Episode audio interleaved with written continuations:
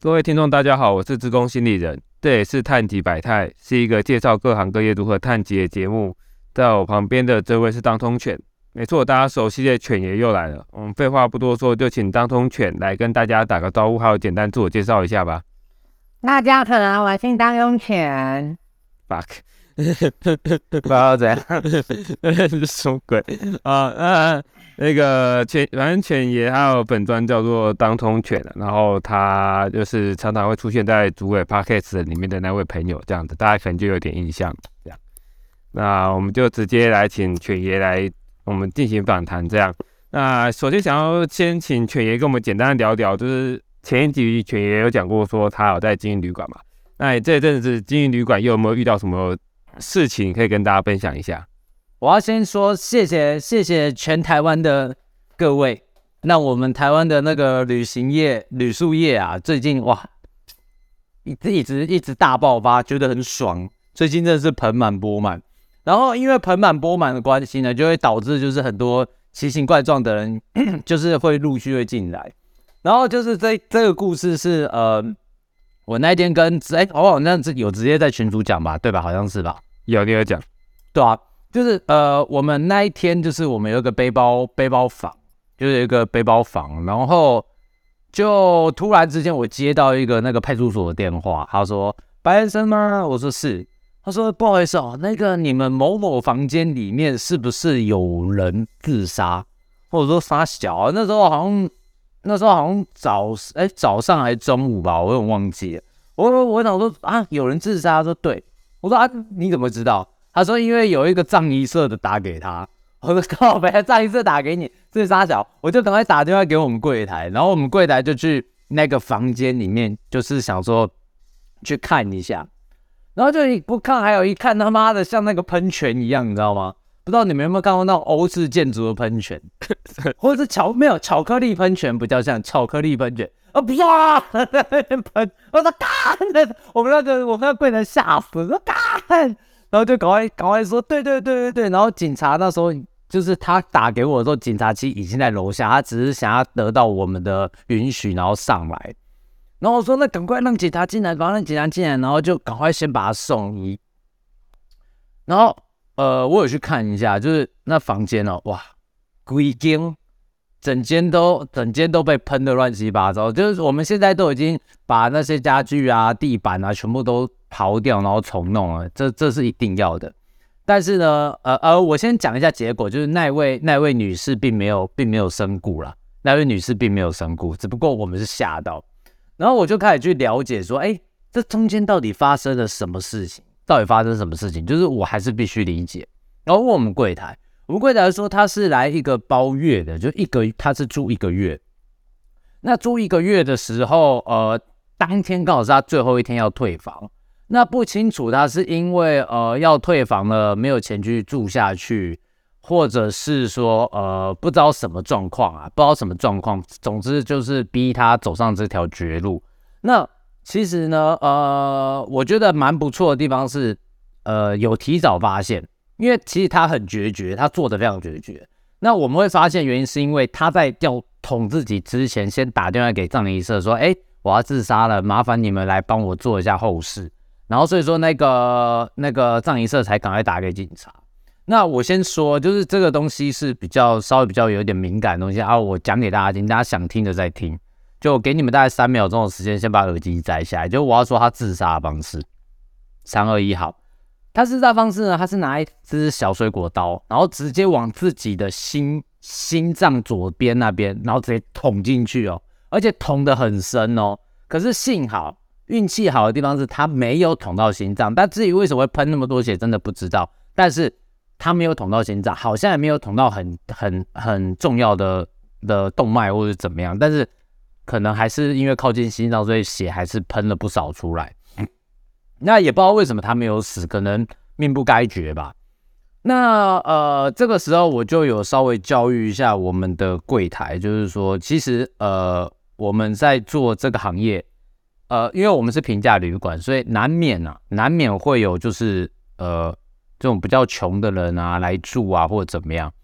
呃，那所以说我就呃，因为一般来讲，我们就是只要遇到这种人。我们遇到这种人，我们都会跟他们就是呃多聊聊。像这一次这个案例呢，是等他送送医了之后，他其实呃有恢复意识啊，但是因为他已经已经已经做了这样的行为，所以我们没有办法。但是呢，我们其实有一系列的标准是说，当你发现一个人怪怪的时候，你就马上通报给我，就通报给我啦，我我个人。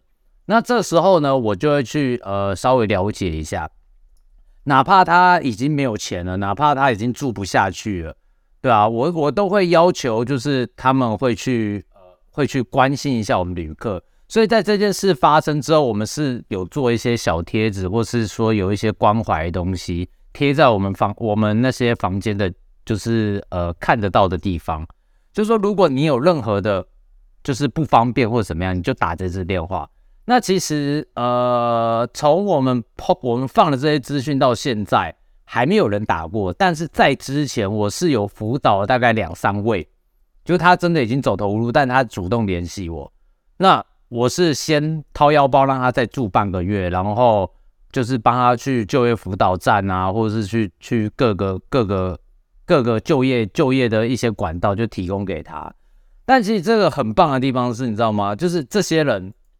你其实只要施于一个小援手，像这个，你帮他去就业辅导站去干嘛的？其实对你来讲，你没有任何的，没有任何的，就是不方便的，都很简单，就只是打个网页，然后给他一些住址，他就自己去。那至于说这半个月的房费，坦白讲，背包床一一一天好像五六百块，就算半个月十五天也不到一万块，对吧？那你就先帮他付了。可是就我知道。这些人到最后都会把房费还回来，所以我我我呃，大家会知道我是一个就是比较疯疯疯癫癫的人，但是其实呢，我觉得啦，需要被帮助的人，你只要给他一点帮助，人都是愿意往上爬的。除了那个，除了那个最近有一个那被 IMB 骗的智障儿，那个就是那个就是智障。OK，犬爷其实是非常暖的。然后他刚刚提到的这个重点，我觉得也蛮不错。就是我们有时候看到别人有需要，都其实帮一点小忙。呃，我们不会损失什么，但是有可能是对别人来说，就是改变他人生，甚至让他人生直接呃成谷底翻身之类的。然后犬爷可以多讲一下，就是如果是没有这些呃，可能他要做什么就业辅导站之类的这些资讯的话，你可以再完整的再讲一下嘛？可以啊，就是其实我坦白讲啊，台北市、新北市都很多这种就业辅导站。那就算没有这些就业辅导站，你只要帮他把他的资讯丢到一零四一一一，其实很快很快就有人会跟他联系了。因为其其实我现在这样讲啊，猎人头的产业就比较基层的，其实很缺人的，比如说像是清洁人员或者是各方面的，因为。大家因为现在社会每个人都自视甚高，所以很少人会愿意做那个行业。所以那个行业，就我所知啊，是很缺人的啦，是非常缺人的。所以说，你只要帮他抛上去，哦，只要打个几通电话，或者是认识的朋友啊，问一下。其实我跟你讲，基层的人很快就被找到。你只要不 care 薪水的话，就是你只要是呃，你愿意领基本工资，其实很快就找到找得到工作了，这是真的。所以其实，嗯。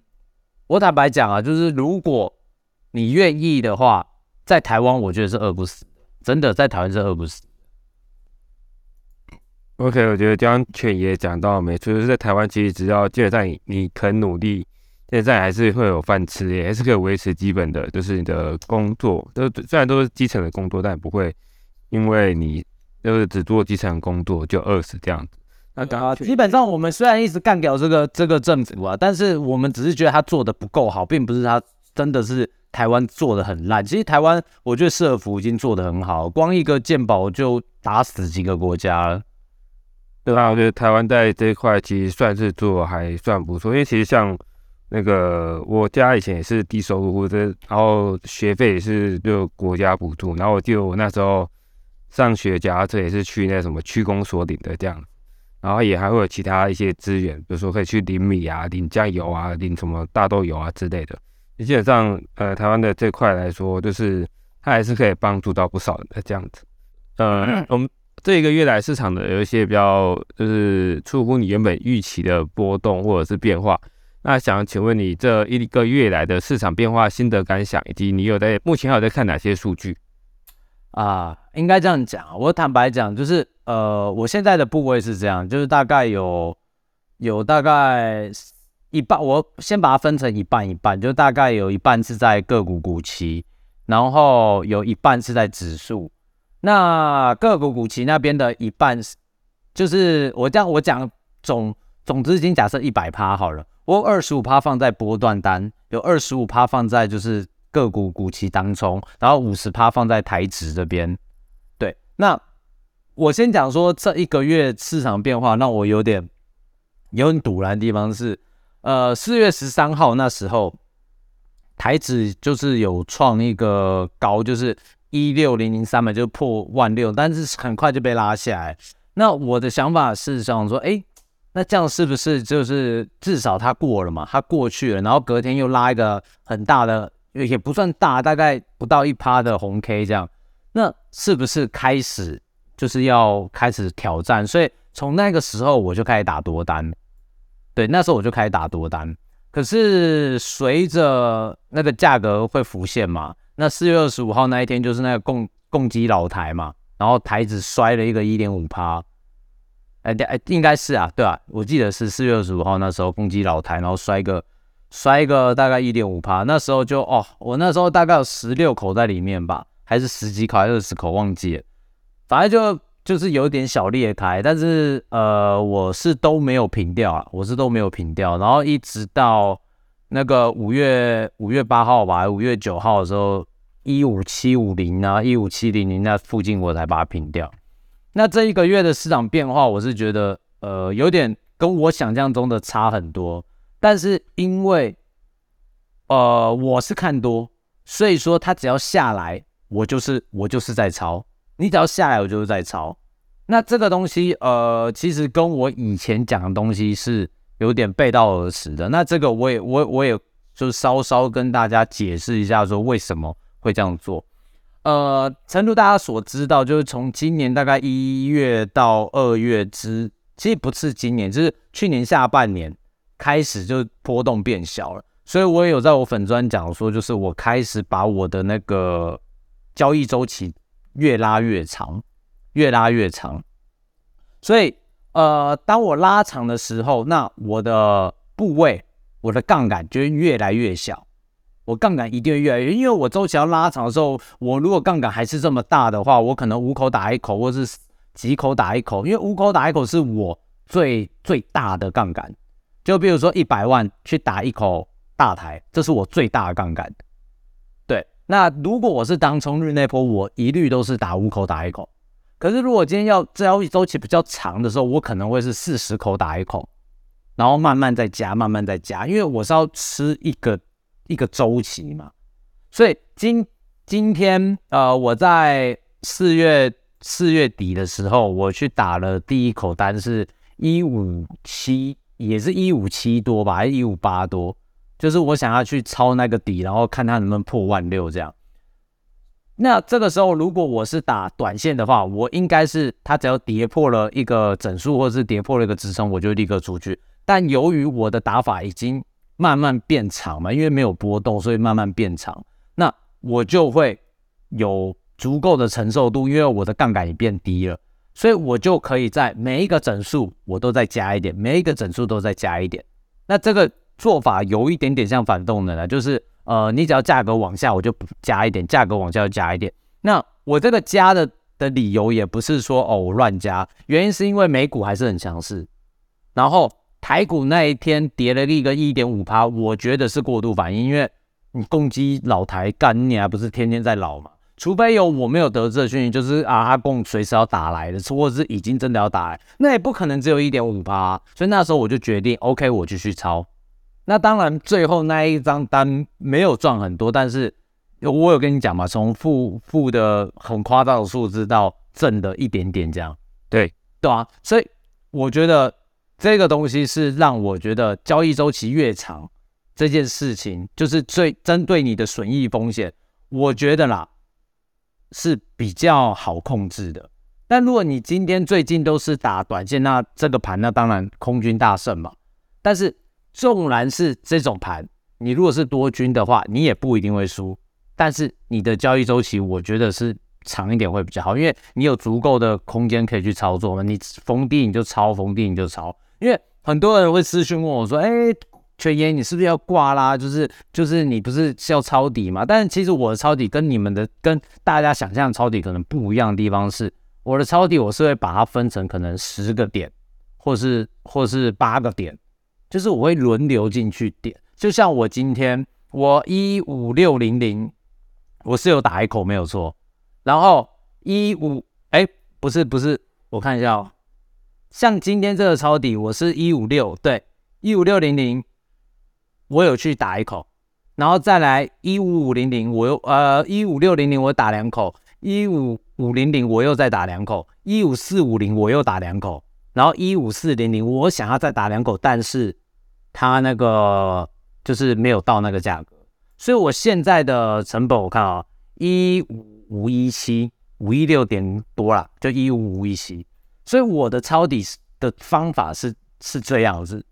所以有些人可能会觉得说，哎，然后你抄底，那你现在是挂。其实坦白讲啊，你只要把你的杠杆降得很低，那你要打比较长周期，其实我坦白讲要死真的很难。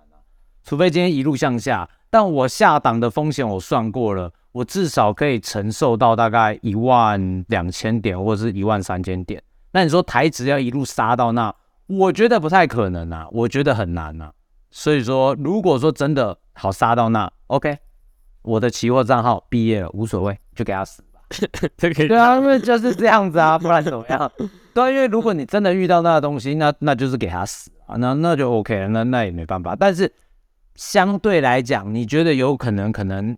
杀到一万二吗？没没没有任何的，没有任何解释，除非阿贡飞弹打来啊，不然没有任何解释他会杀到一万二啊，你懂我意思吗？对啊，那当然出现红 K 的时候，你也是要适当的就是去平仓了，对啊，我我最近的打法是这样，最近一这一个月的打法是这样，哦，心得就是盘很烂，就是要波动没波动，呃，要要要量没量，要波动没的波动，最近打的很痛苦。对，所以你这个月来就是比较偏向波段，然后继续抓说你的部位可以承受回档到一万二嘛，然后你评估不会到一万二，所以你就持续的往下你就接，往下你就接。那你可以再讲一下说，你大概如果刚讲到一万五以上这样接嘛，如果到一万四到一万三，那你要怎么接呢？呃，我我是这样讲啦。我是都大概整数整数整就一百点一百点，我就会开始接。但是呢，等到我接到某一个程度，比如说好一万五千两百五十点，或者一万一五二零零，届时我已经把我的口数打满了。就是我假设我手上有呃一千万，那我能打几口？如果我有一千万后，我能打几口？如果一百万只能打一口的话，一千万我就能打十口嘛，对吧？对，好，那我这十口呢？我假设我分十个点位，或者是分五个点位进去，那我是不是每一次都能两口两口两口打？如果分五个点位，就两口两口打。那你最多你只能选择加码五次，对吧？如果两口两口一千万，没错，对，好，那我就从一五六零零一次，一五五零零一次。一五四零零一次，一五三零一次，一五二零零一次，OK 了。到一五二零零再往下，我没有办法再加码了，因为我最高最高的钱就是五口打一口。对，然后这个五口打一口呢，能让我承受到一万二的回档风险，就是它到一万二以上我都不会卖，啊，不是它到一万二我都不会卖，因为我认为它不会到一万二，所以说呢，它除非。超过他，除非他收一个大红 K，我才会开始就是慢慢可能卖个两口，卖个两口，纵纵然是亏损，但我还是会慢慢平平个两口，平个两，只要出现红 K，我就会把它平个两口。就你你听得懂听得懂我的意思吗？往下加，往上会平。对对对，往下我就加，往上我就平，对啊，就是看就是有点像反动能的做法，就是价格跌了我就接，价格上去了我就可能出一点掉，对啊，那。这个做法，我觉得最近我觉得呃不会到很赚钱，甚至有时候可能还会亏一点钱。但我的想法是，这样的做法相对的啦，相对的，它不会到说哦，如果你的方向做错了，然后你就一直被干，一直被干，一直被干，一直被干这样。因为其实我也还是一直在尝试，就是各个方式的做法，对啊，就是哦，短短短的打打看，中的打打看，然后长的打打看这样。然后最近是刚好试到就是要长，就是比较中长型的这样打法。然后我在测试说，以前用五分 K，然后这样每每就是每每分钟每秒钟这样盯着盘，然后它低也是低阶，然后高卖这样子。那为什么我不用日 K 来低阶高卖？那这样我还不用整天盯着它，我还可以去玩水，我还可以去可以去玩板子，这样子多好，对啊，我我现在的想法是这样啦。那我觉得这个东西，我目前还没有办法给他一个定论，因为。还不确定它好用或不好用，坦白讲还不确定，对吧？OK，那像现在，比如说你刚刚就是之前我们在聊天的时候有提到说，你觉得最近的一些经济数据反应已经钝化的话，那现在还有在看什么数据吗？其实数据开了还是一定会看，那没有办法，一定得看啊。就是如果有机会，因为我还有一个小账号是拿来当充用的，就是呃，就像昨天，哎，昨天还前天不是有开那个。CPI 那个不是不是啊，不是对 CPI CPI，呃，我忘记了，等一下我看一下是是开什么，就是二点六的那个是什么？你说 PPI 吧？对 PPI 啦，对，然后利利多消息吧，对吧？我们都确定是利多消息，结果你有看到有涨吗？没有涨，还杀？对啊，所以说就是我还是会看，但是真的怎么做？我昨天也是当冲账号也是停损啊，就是。就是呃还是会看，但是其实现在的利所谓的利多，就是当然呃有利于通膨的消息，就是就是只就是那些数字在降的时候，就经济比较不好的，就是有利于通膨的消息嘛，对吧？这些东西好的时候，大家又开始在靠腰是衰退；可是不好的时候，大家又会开始说哦又要加息了，又要升息了。所以我觉得最近真的。就算是看这些数据也很难做了，真的很难做，所以我还是会做，但是我都超级小的在做，而且我都跑超快，只要方向不对，像那一天他也是拉一下，然后立刻往下摔，我直接就跑掉了。对啊，最近真的有点难做啊。你刚刚讲到都打台子，还是你小娜有打？小娜有打啊，就被干出场啊。OK，那再就是来让你聊一聊今年以来的成功交易与受伤经验，你可以分享一下。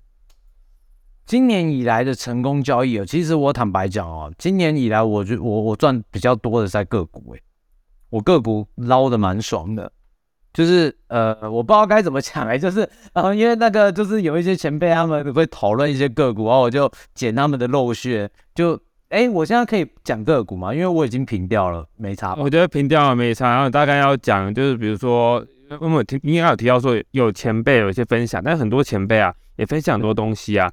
那你要怎么去评估，或者连那个主委都有跟你分享过做一些标的或看法，那你要怎么去评估说要不要跟？呃呃，这个就所谓跟单的艺术啊。我坦白讲，真的是跟单，所以这样听起来好像就是很小鼻子小眼睛，但是坦白讲，这是市场上这么多消息，你要怎么去看？所以呃呃，我那时候我第一第一次跟他们的是呃乙鼎，还有那个那个立端，乙鼎立端，然后都是呃比较偏 AI 的。还有祁阳，就是我我有跟的是这些，那其实这几只让我都捞的蛮爽，我坦白讲捞的蛮爽。那但我为什么决定会进的一部分原因是，呃，因为这几只的来源来源的人，我相信这是第一步，就是这个来源这个人呐，我很相信，就这个人我确实知道他是谁，然后他平常都做什么，然后他的他的风格是怎么样。这个我大概可能可以举例呀，就是它的风格是怎么样，然后呃，我看了线图之后，还有它的财报啊这些比较粗浅的东西，那一定都漂亮的，要不然这个人不会推给我嘛。那我 OK OK，我愿意去跟，那我就小小跟，然后只要他不，他只要表现的不错，那我就继续再加大，继续再加大。那我刚刚所谓的跟单艺术就是这样子，假设你有 A B C D 四个来源，前提要件是这四个人都是你信任的，一定都要你信任的。但是呢，你也会分 A 的长处是在某一个产业 B 的长处是某一个产业，C 的长处某一个产业，D 的长处是某一个产业。那 A 的做法可能偏啊架头，很很长很长那一种；B 的可能就波段；C 的可能也是波段，但是它可能更短，它可能放个两天。然后低的可能就是呃长波段，就是可能会放个一两个月、三四个月这样子。然后这是第二个他们的交易周期，第三个是他们的操作的，他们操作的习惯，因为你要去抓每个人的习惯嘛。比如说 A，它就是就是就是反动能嘛，那没什么好讲啊，因为价头几乎都反动能。那后面这些比较类似波段的，有些人会哦碰到黑 K，他就立刻跑光，而且就是他有时候会卖到可能把把那个盘给砸掉那一种，因为他可能部位大吧，或者怎么样。然后有可能另一个人他就是喜欢玩冷门股的，也有可能，也有可能，对吧？那冷门股的时候，因为流动性不大，那你要怎么样去怎么样去吃这个豆腐，对吧？所以这些东西都可以自己去想。但是你在跟单的时候，其实真的啦，就是你要去理解到你跟的这个人他是怎么操作的，并且说哦，他的他的他的一些操作的逻辑或什么，你要去抓。因为不不会有人直接帮你带进带出啊，所以你要去抓，或者是去情意去问。然后最重要、最重要是最后一个是你这中间你有没有办法学习到他们怎么去看这些东西的？比如说去听把说会啊，看财报啊，去研究就是哦这个产业的本益比多少啊，然后怎么去推估它的美股呃怎么去推估它美股盈余啊，然后去看一些产业的新闻啊，就这些东西是。呃，跟单以外，你最后一步你是必须要你要去学习的。那在跟单的这个这个过程中，还是要去抓一下别每个每个每个大哥啊，每个前辈的习性。就你抓到之后，你才你才会比较好做啦。而且，因为我觉得最好的最好的的功夫都是从模仿开始。就像你跑步，你要怎么跑得快，先去找一个很会跑步的人去看他怎么跑。学着跟他跑，跑久了之后，你会有你自己的跑法。但是你在还不会跑之前，你要先去学习别人怎么用力，他的哦大头，他的那个大腿肌怎么发力啊，他的手怎么摆啊，他的头的重心啊，各方面呢是怎么样，他的鞋子是穿哪一双鞋啊？这样就是你要都要先去研究，研究好了之后，然后跟着跑一段时间，然后发展出你自己的东西。然后我现在就是。就是从今年哦，我觉得赚比较多都是在个股啊，真的还是个股。因为指数其实年初啊，年初一到二月的时候，那时候指数在飙的时候，有赚有赚一些啊。特别是就是一月底啊，还有一月中，我记得有两根很大的红 K，就那那那是有赚到。但是除了那之后，其实没没什么赚头，坦白讲没什么赚头。但是个股就是大家都会讲嘛，盘整出标股。个股倒是追了蛮多只哦，我觉得很捞的，对啊。对，我觉得且刚刚讲到，我觉得对于一些有想要跟单的人的这种跟单的正确心态，就是基本上不太会有人帮你带进带出，他可能只会提供他可能在观察一些标的，让你继续思考。那你在这个可能比如说跟单的过程之中，最重要的是你有办法学习到别人的思考历程。别人的评估方式，以及别人的进出场点，然后把它内化成自己可以用的方法，我觉得这会是比你从跟单赚多少钱更重要的事情。因为别人不可能永远一辈子都带你，但是你把技能学起来，你就你就以后有办法自己钓鱼的这个样子。对啊，因为而且再者啦，就是你怎么知道说这个讯息你会一直拥有？对啊，你不可能会一直拥有啊。对吧？当然，如果你很厉害，就是你可以培养更多人脉，然后慢慢这样子一个一把你的人脉圈一直扩大。但是我坦白讲啊，就是如果你是一个比较比较比较在乎生活，或者是比较不喜欢高博的人，那这件事是很难做到的。就就讲我啦，我虽然也喜欢交朋友，但是我喜欢交朋友是以你这个人有没有乐趣，我觉得好不好玩而跟你交朋友，而不是你能带给我多少消息我才跟你交朋友。你你听得懂我的逻辑吗？但如果今天你是要就是去获取很多资讯源的话，你就必须从你能带给我多少消息，我才去跟你交朋友。那这个不是我想要交朋友的方式，所以我就不适合去去去培养那方面的人脉。你听得懂我意思吗？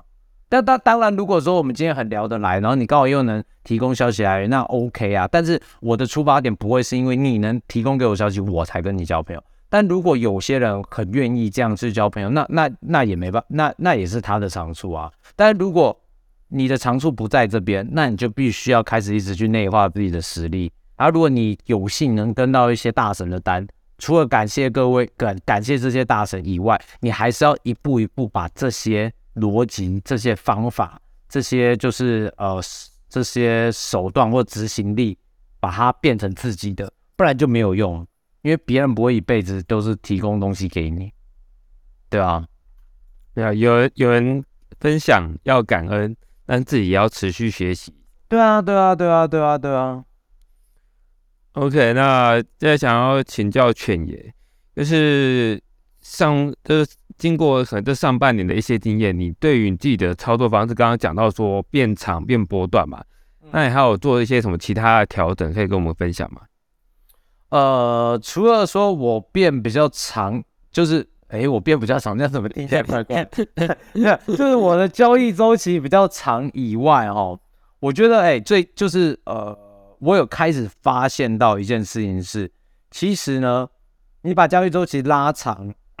对于你自己的生活品质是得到比较好的正向发展，当然这也可能跟我最近迷上玩玩玩 Sub 有关啊，也跟我迷上那个冲浪有关。但是我坦白讲，真的是有影响，就是嗯，你会有更多时间去做更多的事情，就是呃，无论是看书、研究个股，你都会有更多的时间。但如果你今天是呃当冲指数这些的话，那你就必须要一直盯着，那你可能会比较没有时间再去做其他方面的精进，或者是你生活的兼顾会比较少，对吧？所以我最近呢，当然我交易周期拉长是一件事情，再来是我觉得我多出很多时间可以去呃去研究这些东西，当然是看很多书。啊。这边也感谢方舟文化有寄书给我，谢谢。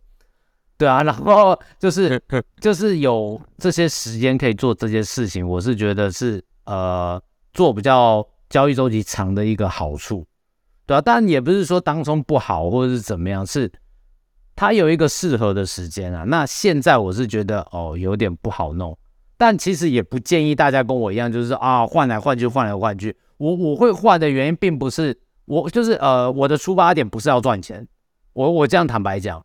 我的出发点不是为了赚钱，我的出发点是为了要学会这个东西。我要赚钱，可能要再再过个两年三年，我才可能会去赚到钱。当然，现在有一点点小捞，但我的定义是那些都不是赚钱，那些只是我学习中不小心捞到的一些小小红利而已。你你听得懂我的意思吗？就是呃这些东西。我我会之所以会这样变来变去的原因，是因为我想要尝试各方面的打法。比如说我这样讲好了，就以打篮球为例子啊，如果你今天是一个呃一百九十五公分的人，你可以从一号位打到五号位，你会不会想要把这个五个位置全部都打过一次？那如果到最后你发现自己还是适合打，好，假设哦那个 point guard。就是那个那个你你比较适合打控球后卫好了，你假设你比较适合打控球后卫，那你也会知道二号、三号、四号、五号他们到底会需要在哪边，或者是哪一种方式他会比较舒服去接到球、去进攻、去防守，对吧？所以我的想法是我想要把从短到长、短然后中短、中中长长我都打过一遍，哪怕这个会花费我可能五年。或者是六年，那反正我我我没事也是就是 也是在那边混啊。那为什么我我我不把这所有的方法全部都全部都呃玩过一次？那至于说你玩过一次你会得到什么好处？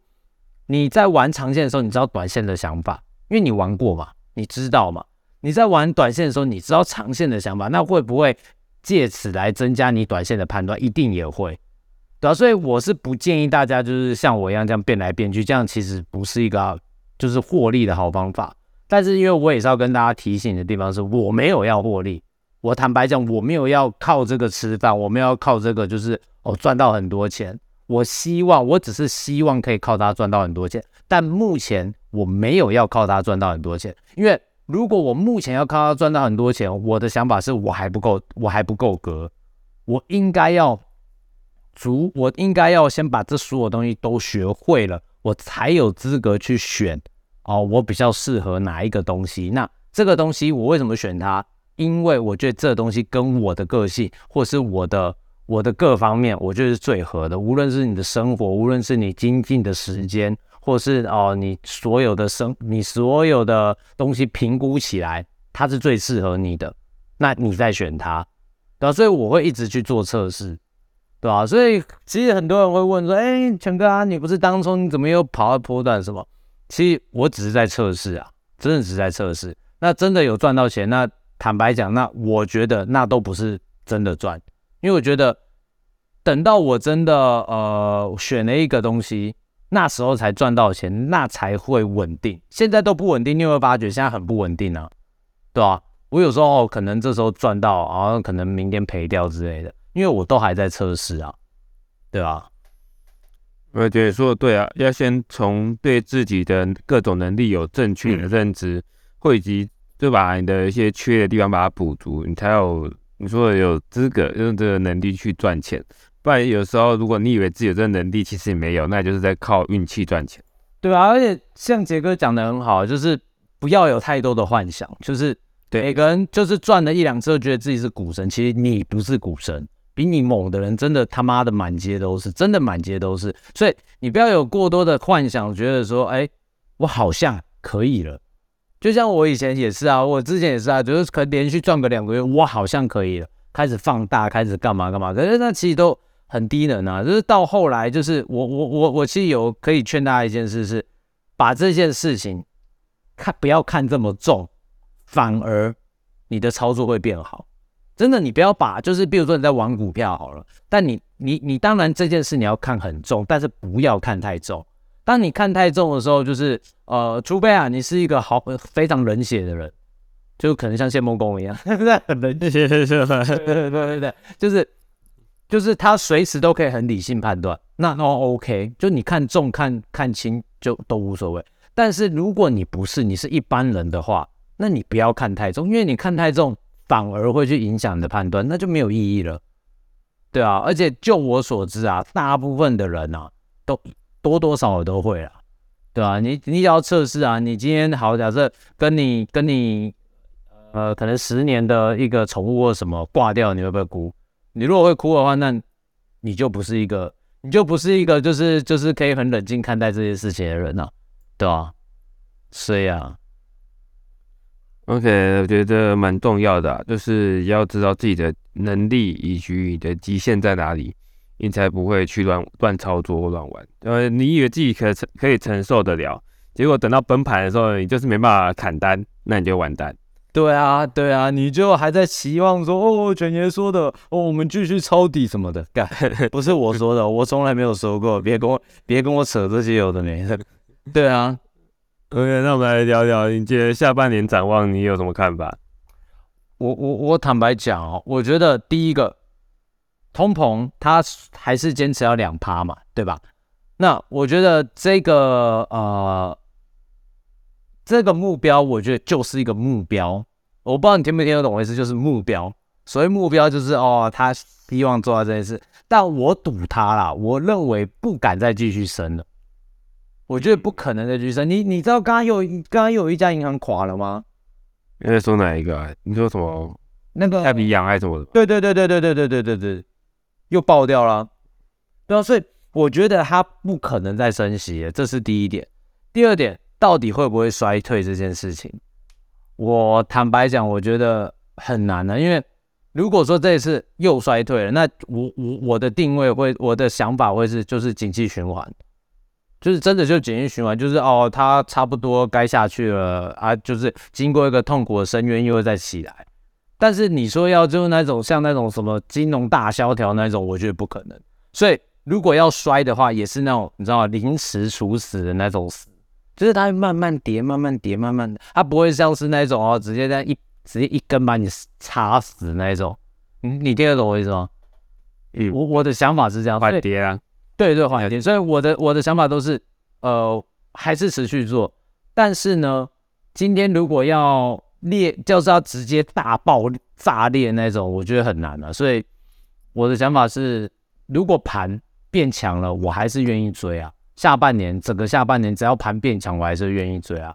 那至于说就是各国操作，我觉得还是看题材。那最近比较强的几个题材，大家应该自己也都知道，对，就是什么 AI 啊，什么微博啊，当然还有一些生技啊，某一些药啊，很猛啊什么的，对啊，大家自己研究一下。呃，刚刚你刚刚讲那个，就是他是强调两趴，其实因为他要一直强调有个重点，就是他们对于这个目标的态度。也会影响到市场对通膨的预期吧？嗯，对啊，然后市场对通膨的预期有可能就是我呃，可能在原物料的，或者是在做一些生产者啊，做一些生产东西的工厂之类的，他们也会因为这个预期来对于价格做调整，那也就会影响到通膨，所以普威尔才会一直去强调他们的那个目标，我觉得这是一个很重要的。那不是哎，问我顺便问你，哎，先先先先，你你已经看到群主了吗？不是不是，我顺便问你，不是我我来问问你，来问，哎。那如果，那如果说他今天呃他两趴，那他呃他的目标两趴，那如果他不继续升息了，你的意思是说就让那个通膨慢慢自己降吗？因为以目前维持不会啊，不可能自己维持在这个利率的情况下，就是金融环境紧缩嘛。那你通，但供供应端没有太大问题，就没有再像之前一样什么。呃，供应端呃没办法正常供应，因为战争的关系啊，或者是因为什么塞港之类，那通膨当然会慢慢的就是趋缓。哦，反正就是牺牲金融业嘛。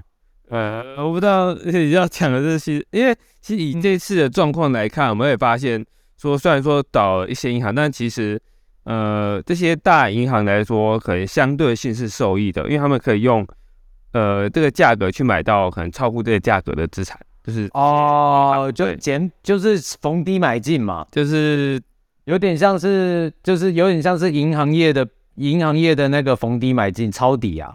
呃，对啊，就是这银行它可能遇到危机，那它势必要用一个比较烂的价格去卖。对对对，然后它就去把它买下。那其实以这个来说的话，也许大银行会是受益的。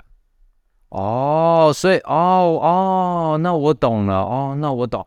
然后你的想法是说，反正只要今天啊，供应端那边不要妈的耍白痴的话，那这个金融紧缩的状况就会让通膨慢慢继续往下降，对不对？就是当供应正常化，你的通膨本来就不会再无限制来飙升。而且我们从其他数据来看，比如说扣除房租的年性通膨数据来看，其实已经在持还是在持续往下降。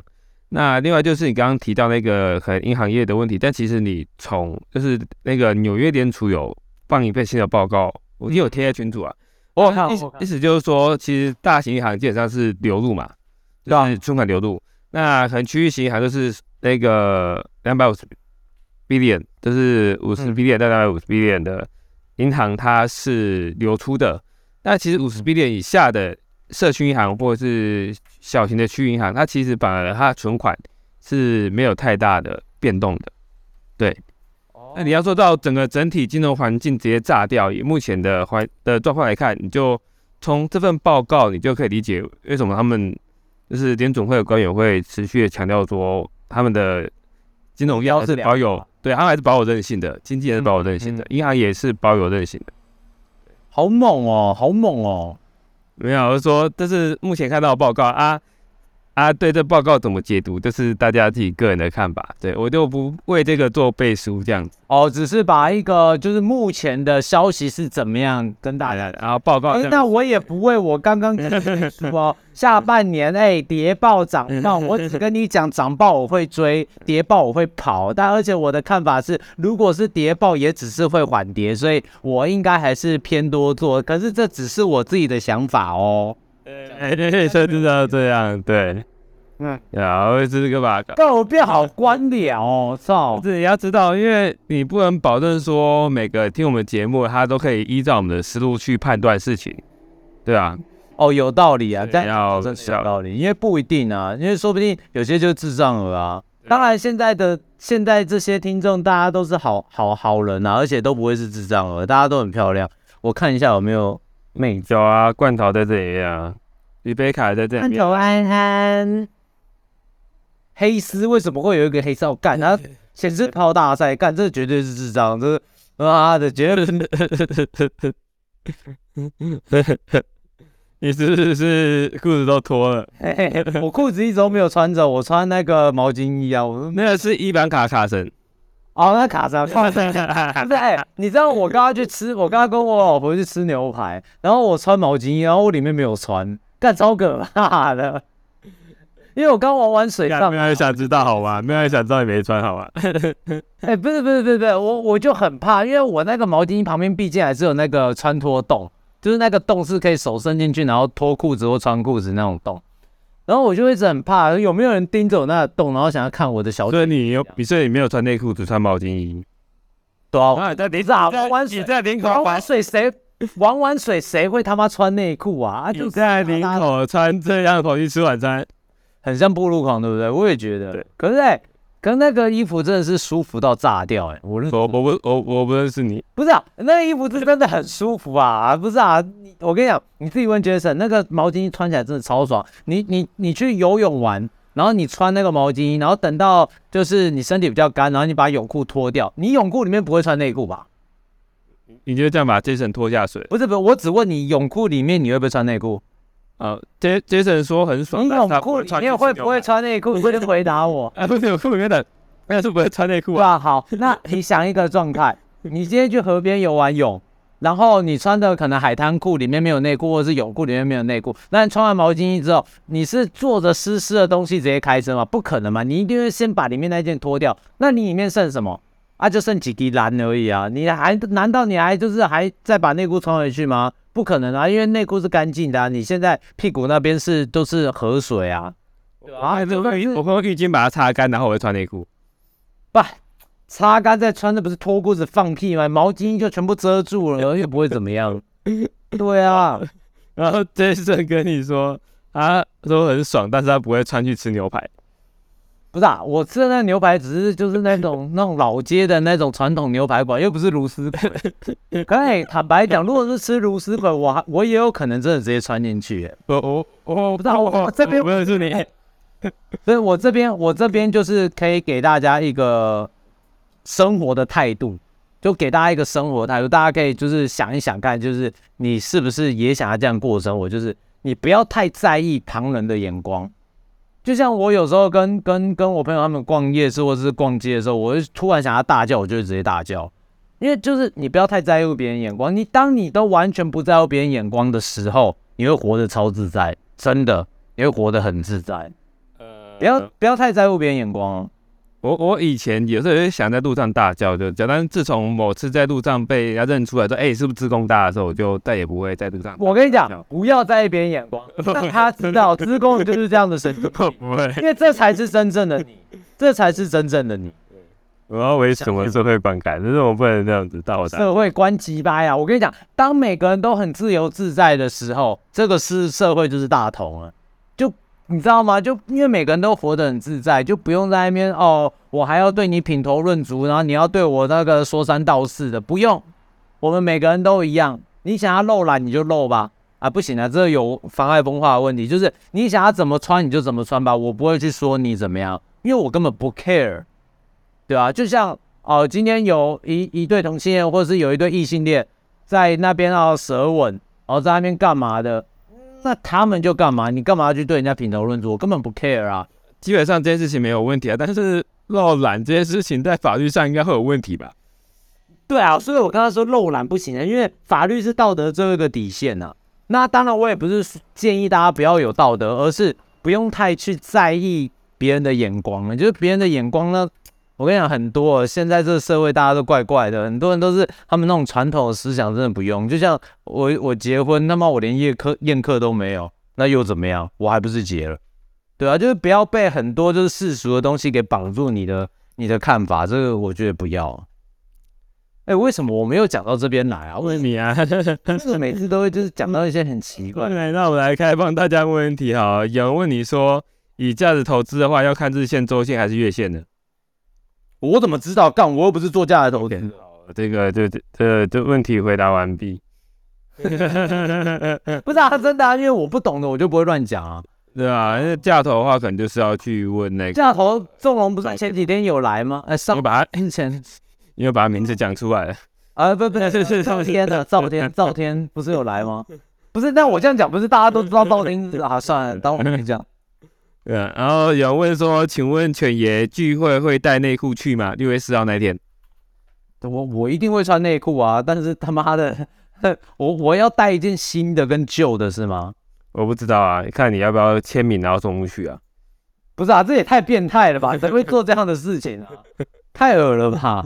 嗯，我有人问说，犬爷平常就这么强吗？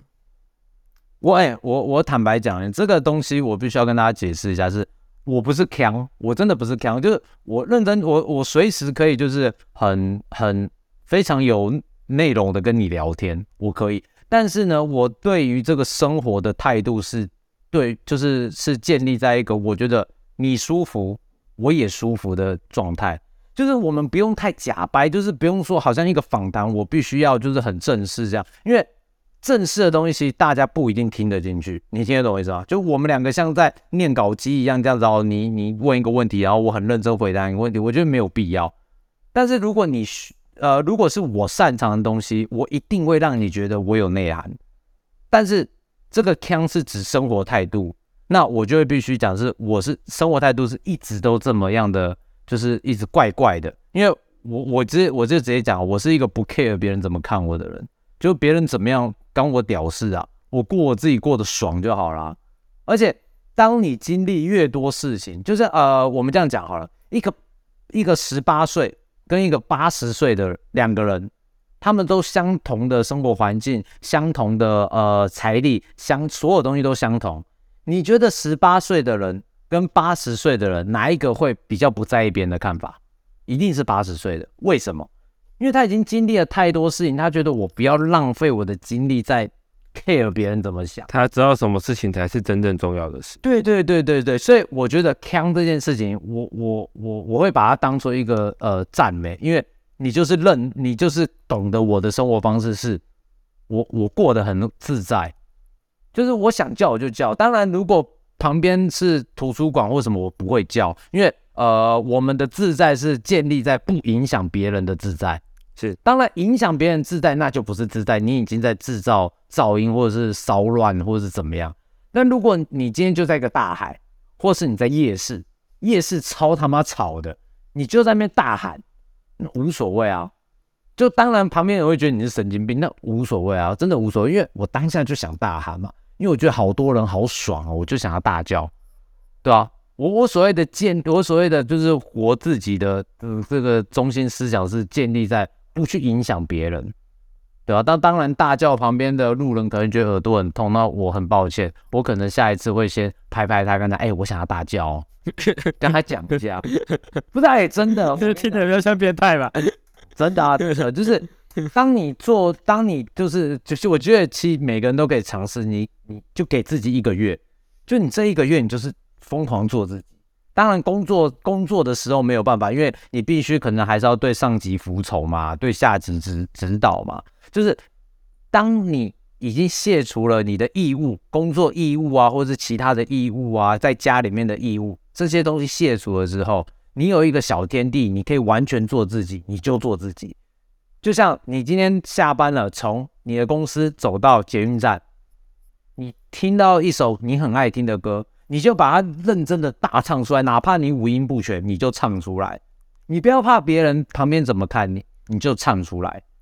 我跟你讲，你只要敢，你只要克服了这一次，你会，你之后你会过得真的很舒服。我没骗你，真的真的。但是我我我我我在这边挑战各位，没有人敢，真的没有人敢。那那你那个六月四号那天你要表演一下吗？我要表演什么？我又不会唱歌，大叫一下。我叫啊叫，我爽叫我就叫，因为今天十号可以给你表演。对啊，不怕啊，来喊一下，没关系，大家都会想要看。啊，那还有最后，我们就让大家问最后一个问题，叫 Paul 旺问说，想请问犬爷，在跟单的时候有没有跟进不跟出的时候？假如不跟出又硬凹的话，该怎样去决断停损呢？哎，这个我我我觉得问的很棒，我觉得问的很棒。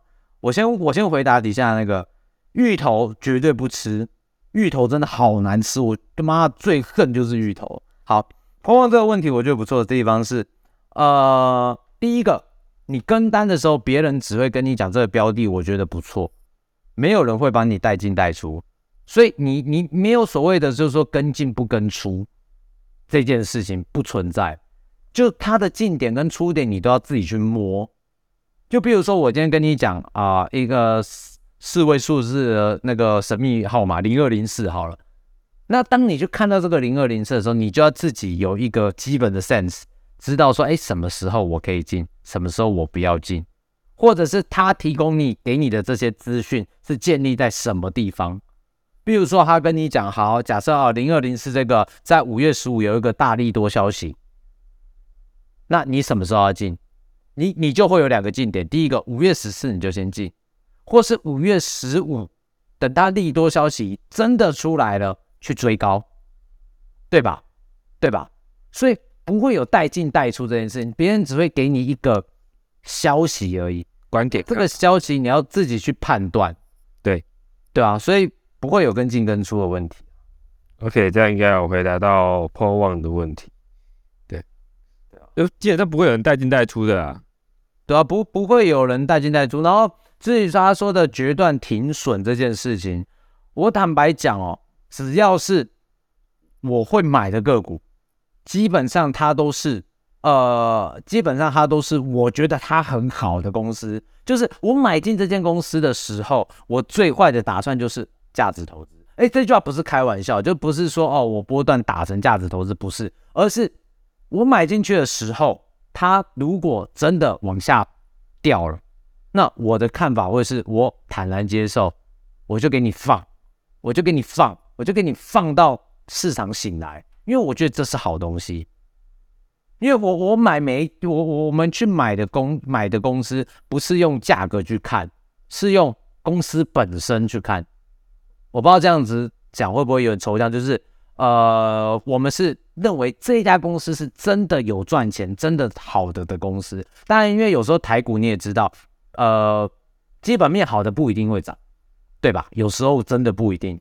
对，但是它会涨的几率会比基本面不好的冷门股会还要高，它涨的几率会比基本面不好的其他冷门股还要高一点，对吧？那这个时候我就不会停损，所以我的。我的个股其实坦白讲是不停损的，不停损。嗯，除非某某时候我跟到那个单是，嗯，就是像是开奖的生技股的开奖单，那这种只要它开不好，那当然就停对啊，没有错。但是这个东西就是属于另一种做法，它就是开奖嘛。比如说哦，药证有过，药厂有没有过，或者是就是测试怎么样子，那是那是属于另一个范畴的。那如果其他的东西是买下去的时候，我是认定这家公司的，对啊，大概是不同标的做法还是会有点不太一样的。对对对对对。OK，那我们今天就差不多到这边。好了，各位再见了。好，大家晚安，大家拜拜拜。